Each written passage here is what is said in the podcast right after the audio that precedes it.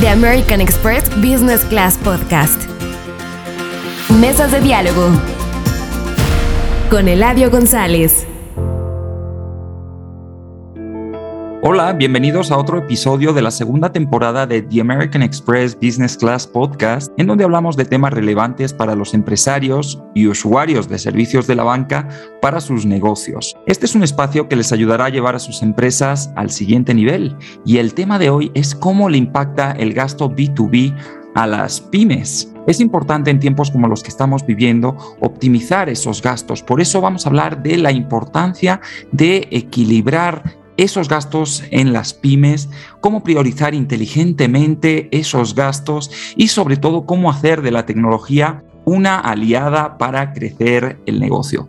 Para hablar de este tema nos acompaña Ricardo Medina, que es vicepresidente de Large Markets para American Express y cuentas globales para México y Latinoamérica. Él es parte de Amex desde 1996 y ha conocido todos los detalles de la empresa, pues ha tenido cargos relacionados con operaciones, reingeniería y planeación financiera. Fue director general y vicepresidente de The American Express Bank y country manager en Puerto Rico y ahora está a cargo de los mercados en América Latina. ¿Qué tal, Ricardo? ¿Cómo estás? Hola, qué gusto. Muchas, muchas, muchas gracias por la invitación. El gusto es mío, Ricardo. Y también estamos con Ana Michelle Concepción, que es vicepresidenta y directora general de venta empresarial y soluciones de negocio en ATT desde donde lidera la estrategia de soluciones de negocio para empresas de cualquier tamaño. Tiene 25 años de experiencia en la industria de telecomunicaciones, medios de comunicación y tecnología. Anteriormente fue vicepresidenta y directora general de la región Centro para ATT en México.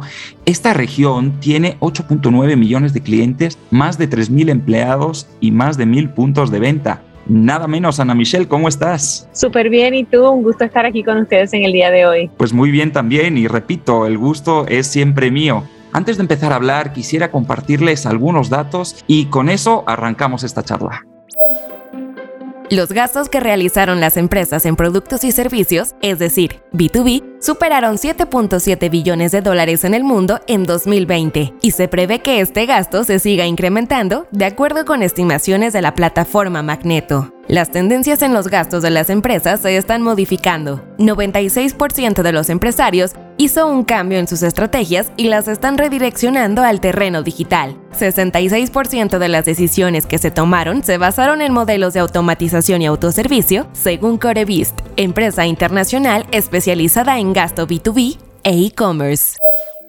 Pues como acabamos de escuchar, 83% de las empresas en México se sienten optimistas con las perspectivas de sus gastos B2B, pero Vamos a comenzar esta conversación definiendo qué es este gasto B2B. Tiene diferentes categorías porque es importante que las pymes lleven un control estricto de su presupuesto para decidir en qué productos y servicios van a gastar, Ricardo. Yo te diría que la, definición es bastante clara y yo te la podría describir, es todo aquello, todo aquel que es un pago a proveedores. Pagos a proveedores y depende de cada industria. Entonces, en los transportistas, el, los pagos más grandes serían el pago de las casetas, el pago del diésel, este, las refacciones de los autobuses. Si es un hotelero, pues obviamente los insumos del hotel. Entonces, dependiendo de la industria, es todo ese tipo de pagos. Es todo aquel pago a proveedores que haces de manera recurrente todos los meses. Y especialmente las pymes no existe ese control estricto del que estamos hablando. Me imagino que por considerarlos, pues sí, son gastos, gastos del negocio, pero hay, hay una estrategia, hay una estrategia detrás de eso. Fíjate que yo te diría que sí, sí existe una estrategia de control de gastos en ese tema y existe una estrategia donde nosotros les ayudamos a centralizar esos gastos y tener visibilidad. Te lo pongo de una manera muy sencilla. Tú tienes una pyme y haces gastos a proveedores y pagas a lo mejor 50 proveedores por mes y los vas pagando de manera individual. Las soluciones que hay en el mercado, las tarjetas, por ejemplo, lo que te ayudan es centralizarlas. Hacer un lugar donde centralizas todos esos, esos gastos, haces un solo pago y entonces tienes visibilidad de todo lo que te gastaste, pero pagas una vez al mes y en lugar de sacar el dinero de tu cuenta bancaria en ese momento, puedes financiar hasta 39 días. Ahí está el control. El control de cuánto te gastas, por qué te lo gastas, en qué te lo gastaste y tienes esa visibilidad. Son esos pequeños gastos que suman que no siempre te das cuenta, los que hacen la gran diferencia en la viabilidad de una empresa. Claro, visibilidad y control, que es lo que muchas veces es fácil, es fácil de perder. Ana, justamente coméntanos, ¿puede variar el tipo de gasto B2B dependiendo de cada pyme? Y podemos aplicar los mismos criterios de inversión en el gasto B2B para todos los tipos de empresas? Imagino que no, pero explícanos un poco esas diferencias.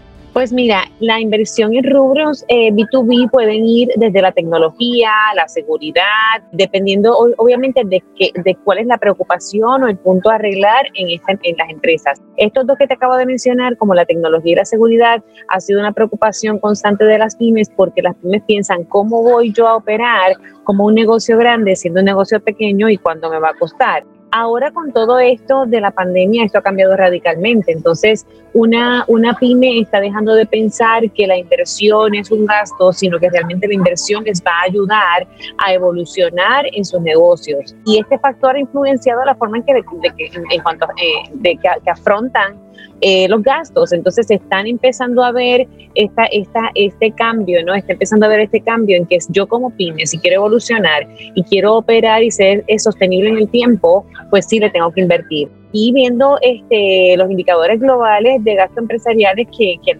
AMEX actualidad ha realizado, pues sí las pymes han reducido sus gastos en varios rubros, tales como gastos de viajes, de presentación, entretenimiento, pero sí ha habido un aumento en inversión eh, de alrededor de 4% en publicidad, en ventas, en marketing eh, y también en, la materia. Entonces, si, si no se puede, o sea, no, ah, realmente no se pueden aplicar los mismos criterios de inversión en ninguna empresa porque dependiendo del rubro, industria, prioridades del negocio, eso puede cambiar. Sí es importante que, se invierta, porque la vida útil de una pyme particularmente se basa mucho en la tecnología y de acuerdo al INEGI, si la esperanza de, de una pyme en México es de alrededor de siete años. Si logran pasar el año, el primer año de vida, estas, estas, esta, este año puede, esta cantidad de tiempo puede aumentar a ocho años y si sobrevive esos cinco años puede alargar una existencia casi diez años. Pero todo esto está hoy día muy vinculado, más aún hoy día, a la tecnología y cómo puede este, estas pymes invertir, eh, ¿verdad? Inversiones B2B para, para poder llegarle mejor a sus clientes. Sin duda, sin duda seguiremos hablando de tecnología más adelante, pero pues es algo, es algo que en estos momentos ha cobrado muchísima importancia y decías que no todas las pymes pueden tener el mismo esquema de gastos B2B. Yo diría que no, y ni siquiera eh, es el mismo gasto siempre, ¿no? Uno tiene que ir adaptándolo, adaptándolo a los tiempos, a, las prioridades. Decías que eso, que eso había cambiado, sobre todo a raíz de la pandemia, con el tema de la tecnología y la seguridad la seguridad, como sabemos que es uno de los talones de Aquiles que tenemos aquí en México, sobre todo eh, al hablar de ciberseguridad, muchas veces somos, somos un foco rojo y eh, pues las pymes no, es, no escapan, no escapan de esto. Eh, ¿Nos pueden explicar entonces ambos cuáles son las ventajas que obtienen las pymes al contemplar en su presupuesto estos gastos B2B y, qué beneficios puede traerles el tenerlos bien clasificados, es decir, ese control y esa visibilidad que nos contaba Ricardo. Eh, mira, beneficios son muchos. Yo creo que, como todo en la vida, a lo que tú le inviertes, ¿verdad? Tú le ganas. Entonces, establecer un, presupuesto con gastos B2B, como, como decía Ricardo, de diferentes proveedores, es importante. Entonces, eh, ¿verdad? Yo lo veo mucho más en el lado de la tecnología, quizás Ricardo lo ve en un, todo, pero un beneficio que pueden haber cuando tienes este costos eh, como estos en tu presupuesto es transformar tu negocio y, e ir creciendo junto con el mercado porque si tú tienes un negocio que es fructífero y realmente no lo inviertes, pues probablemente no vas a crecer con el mercado. Retomando el tema de, las inversiones en transformación digital, te puede abrir eh, la puerta a diferentes modelos de negocio y esos modelos de negocio te pueden dar más monetización y esa monetización te puede dar más capacidad de inversión o te puede dar hasta más reach, ¿no? Más alcance a nuevos clientes. De igual manera, el tú invertir también te ayuda a tú identificar y a evaluar cuáles son los productos y servicios innovadores que hay en el mercado, en la industria que tú representas. Y eso va, el que tú, el que tú sigas creciendo en productos y servicios o diversificando tus productos de servicio, no solamente te da más estabilidad en el, en el mercado, sino que también te ayuda a que tus clientes sean leales. Y lo, la otra para mí muy importante es que muchos de, los, de las inversiones B2B que hacen las empresas ayudan a que el modelo operativo de las empresas sean más eficientes, sean más innovadores, sean más efectivas. Y todo eso genera una cadena de valor que al final te lleva a tener más ganancias y a persistir a través del tiempo. Yo te diría, el tener visibilidad de los gastos B2B te permite hacer cosas diferentes. Si tú tienes visibilidad de qué gastaste en un año entero en cierto rubro, te da poder de negociación. Te da poder de negociación porque sabes cuánto gastaste con ciertos proveedores. Puedes ver, por ejemplo, si tu gasto lo estás pulverizando en varios proveedores y no tienes un descuento por pronto pago por consolidar ese tipo de, de gasto. Puedes ver que tienes desperdicio en alguna de las de las cosas que estás comprando. Entonces, el tener esa visibilidad de los gastos te permite no solamente invertir de manera mucho más eficiente, también te permite saber si tus inversiones están teniendo el retorno y negociar mejores términos y condiciones, que hoy en día es muy importante con el tema del costo de capital y el flujo del dinero, que es lo más importante ahorita para una pyme. ¿Qué proporción de ese gasto deberíamos tener, como tú dices, no? Deberíamos tener esa visibilidad anual y qué porcentaje podemos dejar un poco más a, eh, la coyuntura, un poco más suelto, un poco más abierto. Sabemos que uh, siempre puede haber esa necesidad de última hora o, esa, o ese imprevisto. ¿Cuánto de nuestro presupuesto debería estar ya uh, organizado de manera anual? Híjole, yo te diría que un gran porcentaje más del 80% tiene que estar puesto en determinados rubros donde lo vas a utilizar y lo vas a utilizar de manera eficiente. Y tienes un 15-20% para imprevistos, que siempre te salen en cualquier negocio. Pero todo lo demás lo tienes que tener muy, muy claro para que sepas tus flujos, de cuándo te pagan y tú cuándo tienes que pagar y tengas un ciclo positivo del efectivo donde siempre tengas efectivo para hacer frente a las diversas inversiones que tienes que hacer o gastos. ¿Y nos pueden poner algunos ejemplos, Ana, Ricardo, algunos ejemplos específicos? Por ejemplo, hablemos de un restaurante o una pequeña cadena de gimnasios o algún otro ejemplo que a ustedes les parezca ilustrativo de cómo, cómo hacer de manera inteligente este, este gasto B2B. ¿Por qué darle mayor importancia a un gasto sobre otro, por ejemplo? Mira, yo creo que va mucho por las eficiencias de tu negocio. Yo creo que lo que dice Ricardo en términos de tú conocer dónde están tus gastos te va a, levantar las, las, banderas de dónde tienes que observar cómo puedes o reducir el gasto o consolidar gastos o invertir para que el gasto se reduzca, ¿no? Te puedo dar un ejemplo por, de, de, un, de un restaurante un restaurante hace su, su, estado de cuentas y de todos los gastos que tiene eh, y nosotros hemos visto un, restaurante tan simple, ¿no? Que se da cuenta que, que, tiene un gasto increíble en gas. Obviamente el gas es un, es, un elemento muy importante para un restaurante y hemos a través de la tecnología, este restaurante ha, puesto, ha, ha, contratado diferentes este, integradores que tenemos, ¿no? Para que pueda medir el gas que hay dentro de su tanque pueda ver la eficiencia del gas y al tú tener todo eso, tú tener el consumo del gas medido, te reducen los costos, te crea eficiencia, puedes, eh, puedes saber cuáles son exactamente, ¿verdad? Puedes saber con exactitud las necesidades que tiene tu negocio en cuanto a ese, a ese, a ese suministro de gas y te ayuda a, eh, a tomar mejores decisiones en cuanto a qué días, eh, qué días gasto más sobre esto, qué, qué tiempo me dura, cuánto más necesito. Entonces, yo creo que es una mezcla de tú saber dónde tienes los gastos más frecuentes, ¿verdad? Y medirlo como, como bien decía Ricardo, pero eso, eso combinado con cómo tú puedes crear eh, eficiencias y cómo tú puedes tener una medición más precisa de los gastos de tu negocio para poder trabajar para o reducirlos o a lo mejor consolidarlos o cambiar la tecnología que estás utilizando para, para la reducción de costos. ¿Y cómo hacen? ¿Cómo hacen ustedes para ayudar a sus clientes desde ATT, desde Amex, justamente a poder optimizar, optimizar esos gastos y tener un mayor control? Yo no sé si ustedes utilicen determinadas herramientas que nos puedan compartir. En términos, en términos del cómo, ¿no? Eh, nosotros en ATT como, como trabajamos es como consultores de negocio. Nosotros, número uno, lo más importante para nosotros es conocer al cliente. Una vez tú conoces al cliente, cuáles son sus objetivos, cuáles son sus prioridades, cómo están operando, ¿verdad? Nos adentramos a, todos los detalles de la empresa. De ahí, ahí identificamos cuáles son las metas de ese negocio, cuáles son los objetivos de ese negocio, cuáles, dónde están las áreas de dolor, como dicen en inglés, los pain points de, este, de ese negocio. De ahí establecemos cuáles son los gastos que tienes y cuáles son los, los, la, la, capacidad de inversión que tienes para crear esas eficiencias.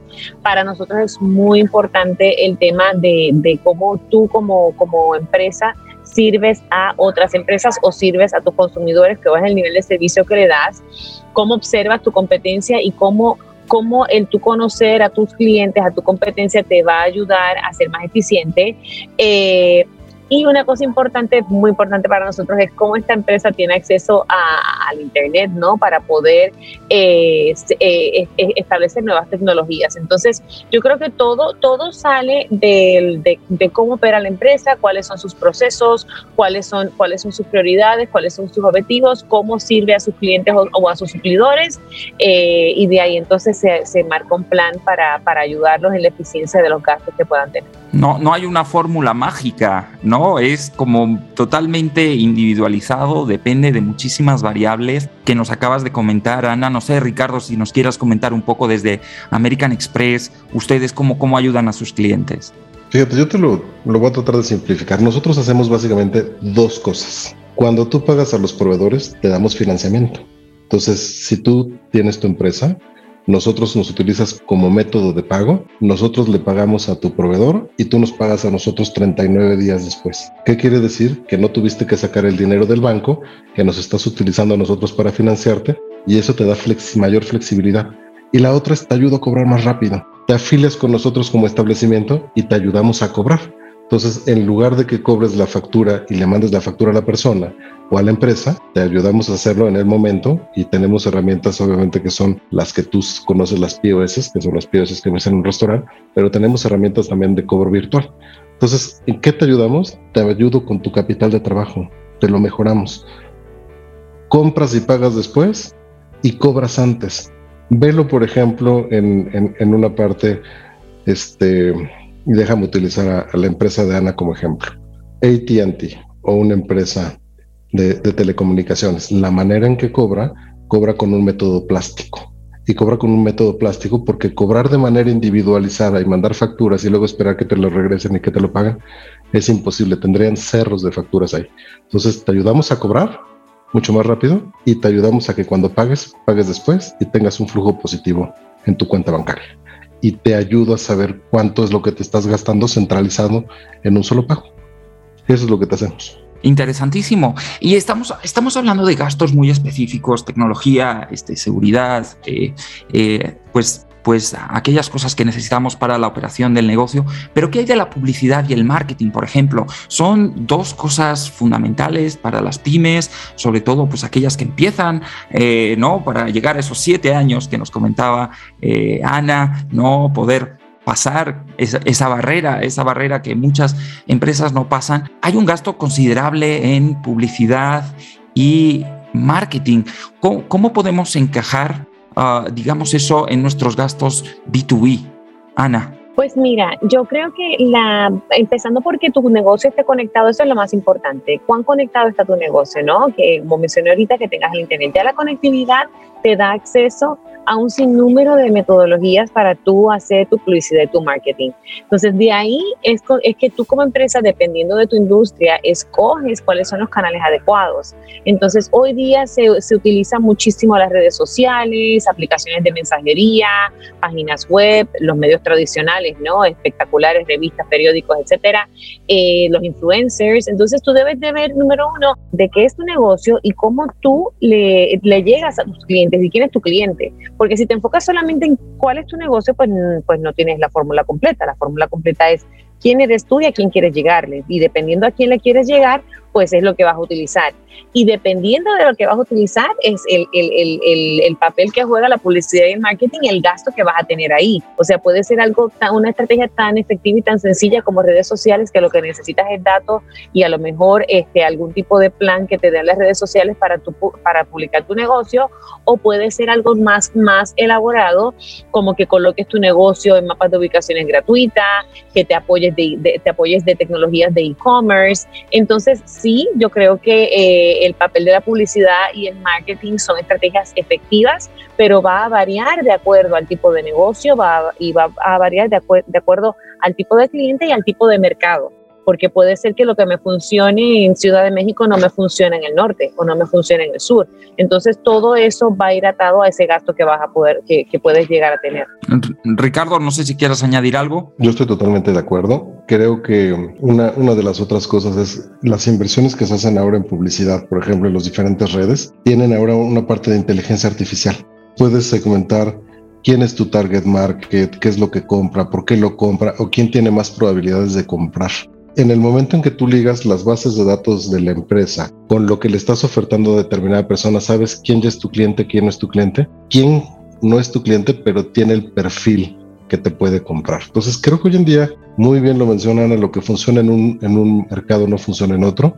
Y lo mismo es por estados. Los hábitos han cambiado muchísimo. Antes la gente iba a comprar físicamente y entonces a lo mejor veías vallas, gigantografías. Ahora la gente consume mucho más redes sociales. Ahora, ¿qué tipo de redes sociales y dónde te encuentro? Si yo te quiero vender a ti, Eladio, ¿dónde te voy a encontrar? O sea, a lo mejor te encuentro en una revista de negocios, te encuentro en un blog, este, pero a lo mejor Instagram no es la mejor manera de venderte. Entonces, esa parte se va aprendiendo y hay herramientas ahora de Machine Learning donde sabes y vas aprendiendo con cada iteración y con cada oferta que haces. Entonces, se vuelve mucho más eficiente la inversión en publicidad. Sabes que a eso que a eso que mencionas, perdón, que, que añada algo más, tiene que ver, hay, hay, un estudio nuevo también que tú como consumidor tienes muchos roles. Entonces, antes eh, no, no, nos basábamos mucho en que una persona tiene un perfil, pero a lo mejor tú tienes el perfil de madre, tienes el perfil de profesional, tienes el perfil de deportista, tienes el perfil de X, ¿no? Entonces, es eh, cada vez se hace esto que, que tú mencionas, Ricardo, de, de, de, la, de la ciencia de los datos, del machine learning, del, del comportamiento del, del, comportamiento del cliente, ha cambiado muchísimo porque tú puedes ser una sola persona que se mueve alrededor del mundo y que tiene diferentes roles y que, y que tú como consumidor te pueden satisfacer 20 diferentes cosas en diferentes rubros y en diferentes tipos de industria. Entonces, es bien importante, bien importante tú conocer al cliente. A lo mejor tienes un cliente que va todos los días a comprarte el café y te dejó de comprar el café. A lo mejor está viajando, a lo mejor ya cambió de dieta, ya no le gusta, le gusta el té, pero tienes que, pero tienes que ir conociendo el, el, movimiento del consumidor para que realmente te des cuenta de su perfil y cómo llegarle. Sí, eso está increíble, está increíble, ¿no? Porque además el consumidor cambia, el consumidor evoluciona y esto cuando lo llevamos al volumen, al volumen de clientes que pueden tener estas empresas se, se, se convierte en algo realmente, realmente complejo y justamente esto nos sirve para empezar a hablar de tecnología. ¿Por qué? ¿Por qué tenemos que contar con esquemas digitales en las empresas, desde su operación hasta los inventarios, hasta los servicios? Justamente para eso, pero bueno, cuéntenoslo ustedes. En términos de importancia de tecnología y modelos B2B, o sea, súper importante, o sea, te da el alcance de llegarle a tu cliente. Eh, cuando miramos porcentajes, eh, superan el 80% tanto el uso de equipo de cómputo como la utilización del Internet. Entonces, ya como de base está el, la utilización de, del Internet. Y no solamente eso, estamos en un mundo muy evolutivo. Aquí en México usamos, usamos tecnologías de 3G, eh, de 4G, de LTE, pero oye, en un futuro no tan lejos va a llegar el 5G, donde toda la tecnología va a estar conectada a través de servicios móviles. Cuando miramos el comercio electrónico, que es otra cosa que te da, que, que, que es importantísimo hoy día para, para, la tecnología, el comercio electrónico va a tener un incremento de 20% anual en México en los próximos cinco años. Entonces, o te conectas y utilizas la tecnología como tu aliado y le inviertes en esto, o probablemente pues no vas a llegar a hacer estos negocios pequeños que duran nueve años o diez años. Y también, eh, volviendo al tema del consumidor, el consumidor sí ha entendido y ha identificado la facilidad que le da el tú poder comprar en línea, el que te entreguen los productos. Ahora que empiezan las temporadas altas, las empresas tienen que prepararse para todo, para dos tipos de consumidores. El consumidor que va a seguir haciendo sus compras de manera usual, visitando una tienda, visitando un retail, y aquellos que están esperando la entrega. Y ahí hace otra relación de B2B, porque a lo mejor esta empresa no estaba acostumbrada a hacer e-commerce, usa la tecnología, pero tiene que negociar con otra compañía para las entregas. Entonces es una cadena, ¿no? Es como una telaraña llena de, muchas líneas donde todas se conectan y hace que, que, que, haga, tengas relación con más empresas, más relaciones B2B para poder llegar a tu cliente B2C, ¿no? A tu cliente, a tu consumidor. Hablando de e-commerce, eso incluye a nuevos proveedores de, de, servicios, de tecnología, de entrega, como dices, Ana Michelle. No hay nada parecido para un esquema de gastos B2B. No, no es así. El e-commerce lo hemos orientado completamente al B2C, pero no, no encontramos algo que nos, nos, dé esa facilidad, esa agilidad, esa adaptabilidad en, en el gasto B2B o, me equivoco, Ricardo. Mira, si quieres, yo antes te, te, voy a dar un dato que me parece bien relevante para todas las, las personas que nos escuchan un estudio de venta online de pymes de 2020 de la Asociación Mexicana de Venta en Línea te dice que 6 de cada 10 pymes venden por Internet. Y ese cambio se dio a partir de la pandemia. Ese incremento implica que se incrementó 94.6% las ventas por Internet de las pymes. Entonces, lo que tú dices tiene mucha razón. En realidad, lo que siempre está o se ha incrementado es el negocio vendiéndole al consumidor individual. Sin embargo, con esta pandemia también se incrementó empresa vendiendo empresa de manera virtual, porque no tenemos la factibilidad de vernos cara a cara. Entonces, ya se destapó ese tema. Hoy en día, si tú le preguntas a una empresa cuáles son las ventas que tiene en línea, al menos tiene 30% de las ventas en línea o consigue los clientes en línea. Y estamos en un proceso donde yo te diría, vamos a tener una firma autógrafa digital en un, en un futuro y entonces no vas a tener que salir de, ese, de, tu, de la comodidad de tu hogar o de tu oficina para hacer ese tipo de negocios porque vas a tener la firma digital. Y eso te permite tener ese negocio entre las empresas. Entonces ya no necesitas si vas a contratar los servicios de ATT, sucursal. En realidad puedes marcar, puedes hacerlo por internet, puedes hacerlo por muchos lugares, puedes hacer lo mismo con Amazon, puedes hacer lo mismo con la compra de publicidad que hablábamos. Tú como pyme, sentado en tu computadora, entras hoy y puedes comprar publicidad en Google, en Yahoo, este, en Facebook y lo pagas con tu tarjeta. No tienes que salir. Entonces, esa parte de B2B ya existe, lo que todavía no existen y no se generan son marketplaces, lugares donde la gente congregue y tenga los servicios, y esa es la manera más difícil de comunicar. Sin embargo, la gente o las empresas ya empiezan a hacer esas comunidades, están en maduración, yo te diría.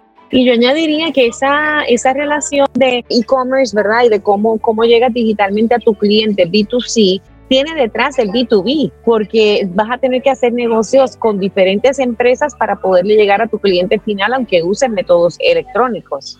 Y lo bueno también, aparte de como, como dice Ricardo, que esto pues está en, en, evolución, en desarrollo, pero sí existen ya algunas aplicaciones, algunos sitios que te permiten gestionar este tipo de tareas y este tipo de gastos B2B. Pues tenemos Ride, Todoist, Salesforce, Soho. ¿Nos pueden hablar un poco de las distintas opciones que tenemos para eh, pues tener esa visibilidad y ese control del que estamos hablando a lo largo de esta, de esta, de esta conversación, Ana? Pues mira, hay, múltiples eh, plataformas, ¿verdad? Y aquí todo esto va a, a, basarse en, uno, eh, necesidad del negocio, dos, objetivos, necesidad, objetivos, problemas a resolver tipo de cliente que le vas a llegar, como mencioné ahorita, y tu presupuesto. Entonces, es por eso es tan importante que tengas un control de gasto para que puedas identificar el control de gastos y identificar tus necesidades para que puedas escoger cuál es la plataforma que vas a tener. Independientemente de la plataforma que vas a utilizar, vas a necesitar este, un presupuesto para ello,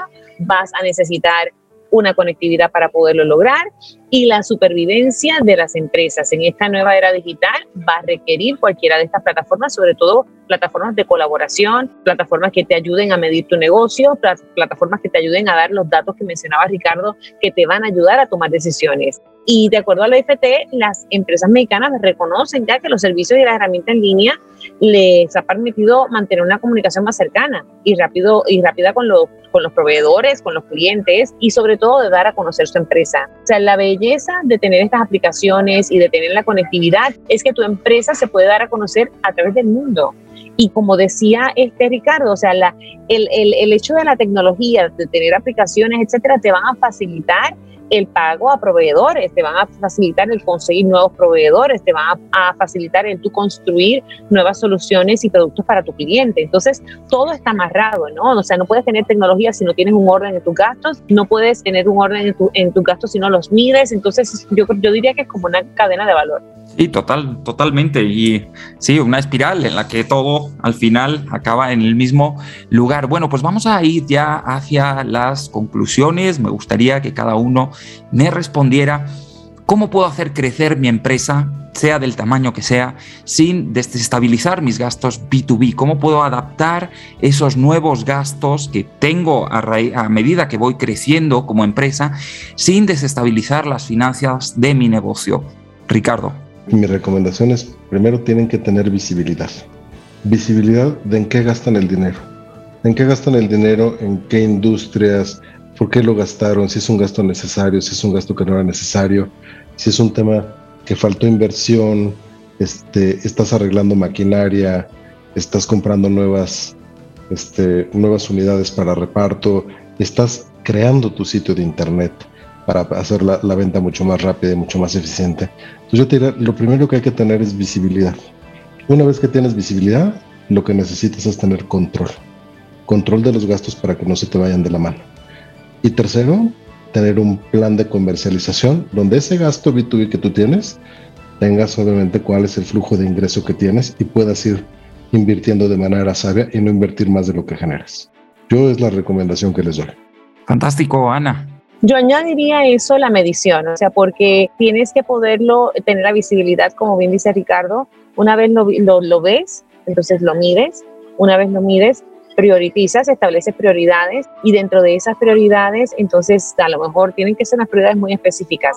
No puedes tener 20 prioridades, tienes que tener a lo mejor tus top 5 cosas que hacer y de esas 5 escoge dos. Hazlas muy bien, digitaliza esas dos, transforma esas dos, invierte en esas, en esas dos, ten el retorno de esa inversión y ese retorno de esa inversión te va a dar para, para, entonces ir a las próximas dos. Entonces yo creo que tiene que haber, que tiene que haber un orden, ¿no? Este, eh, un orden, un, eh, fijarte metas claras, fijarte objetivos como mencioné ahorita, establecer cuáles van a ser esos gastos, establecer también cuál es el retorno que quieres tener, porque, porque de todo gasto que tengas tienes que establecer cuánto le quieres sacar y ese cuánto le quieres sacar en términos de, retorno te va a llevar, te va a obligar, ¿no? Te va a empujar a tener esas eficiencias operacionales para que llegues a esa meta de retorno de inversión, que es la que te va a ayudar a seguir en la cadena de, seguir invirtiendo y de seguir creciendo. Yo creo que, que las pymes sobre todo tienen que darse cuenta de lo importante que son. Eh, las pymes en cualquier país del mundo eh, representan más del 95% de las empresas en los países, en cualquier país, en México y en otros países del mundo. Y en México particularmente eso hace que la actividad de empresarios, más de 4 millones, sean pymes. Entonces, muchas veces el, el negocio, el negocio pyme no se visualiza como un gran negocio y realmente es muy importante. Y todas estas herramientas que tanto Ricardo como yo hemos compartido hoy ayuda a que esa pyme progrese y si esa pyme progresa, va a subir el Producto Interno Bruto de nuestro país, porque ellas corresponden al más del 50% del Producto Interno de nuestro, de nuestro país, y también nos va a ayudar a generar empleos. Ellas, ellas eh, eh, las pymes se encargan de más del 80% de los empleos. Entonces, ¿qué hace eso? Que entonces nuestra economía sea más saludable y se sigue generando esa cadena de valor. Entonces, compañías que proveen como ATT las, las habilidades, las, las, las facilidades para que puedas incorporar tecnología en tu empresa, te ayuda. Como dice Ricardo, eh, empresas como, American Express te ayudan también a ponerle orden, a consolidar todo lo que son los gastos. Entonces, si tienes tecnología y tienes controles financieros, puedes llegar a donde quieras eh, como empresa. Por supuesto, por supuesto, Ana, importantísimo el sector de las pymes. Necesitamos que crezca, necesitamos que progrese. Por lo tanto, visibilidad, control, medición, orden, metas, esto que han repetido tanto a lo largo de la charla y que se puede simplificar con no improvisar. Los gastos B2B en las pymes no se improvisan, así que no lo hagan. Muchísimas gracias Ricardo Medina, vicepresidente de Large Markets de American Express, y Ana Michelle Concepción, vicepresidenta y directora general de venta empresarial y soluciones de negocio en ATT. Ha sido un verdadero placer tenerlos con nosotros para hablar, hablar de estos temas tan relevantes. Y a ti que escuchas este episodio, suscríbete en Spotify para recibir las notificaciones de los próximos capítulos que estaremos publicando y que seguro serán de gran utilidad. Nos escuchamos en el siguiente episodio. Soy Eladio González y por hoy me despido.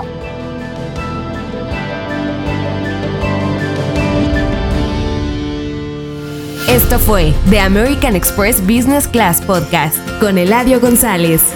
Encuentra ideas e inspiración en www.americanexpress.com diagonal Insights Amex.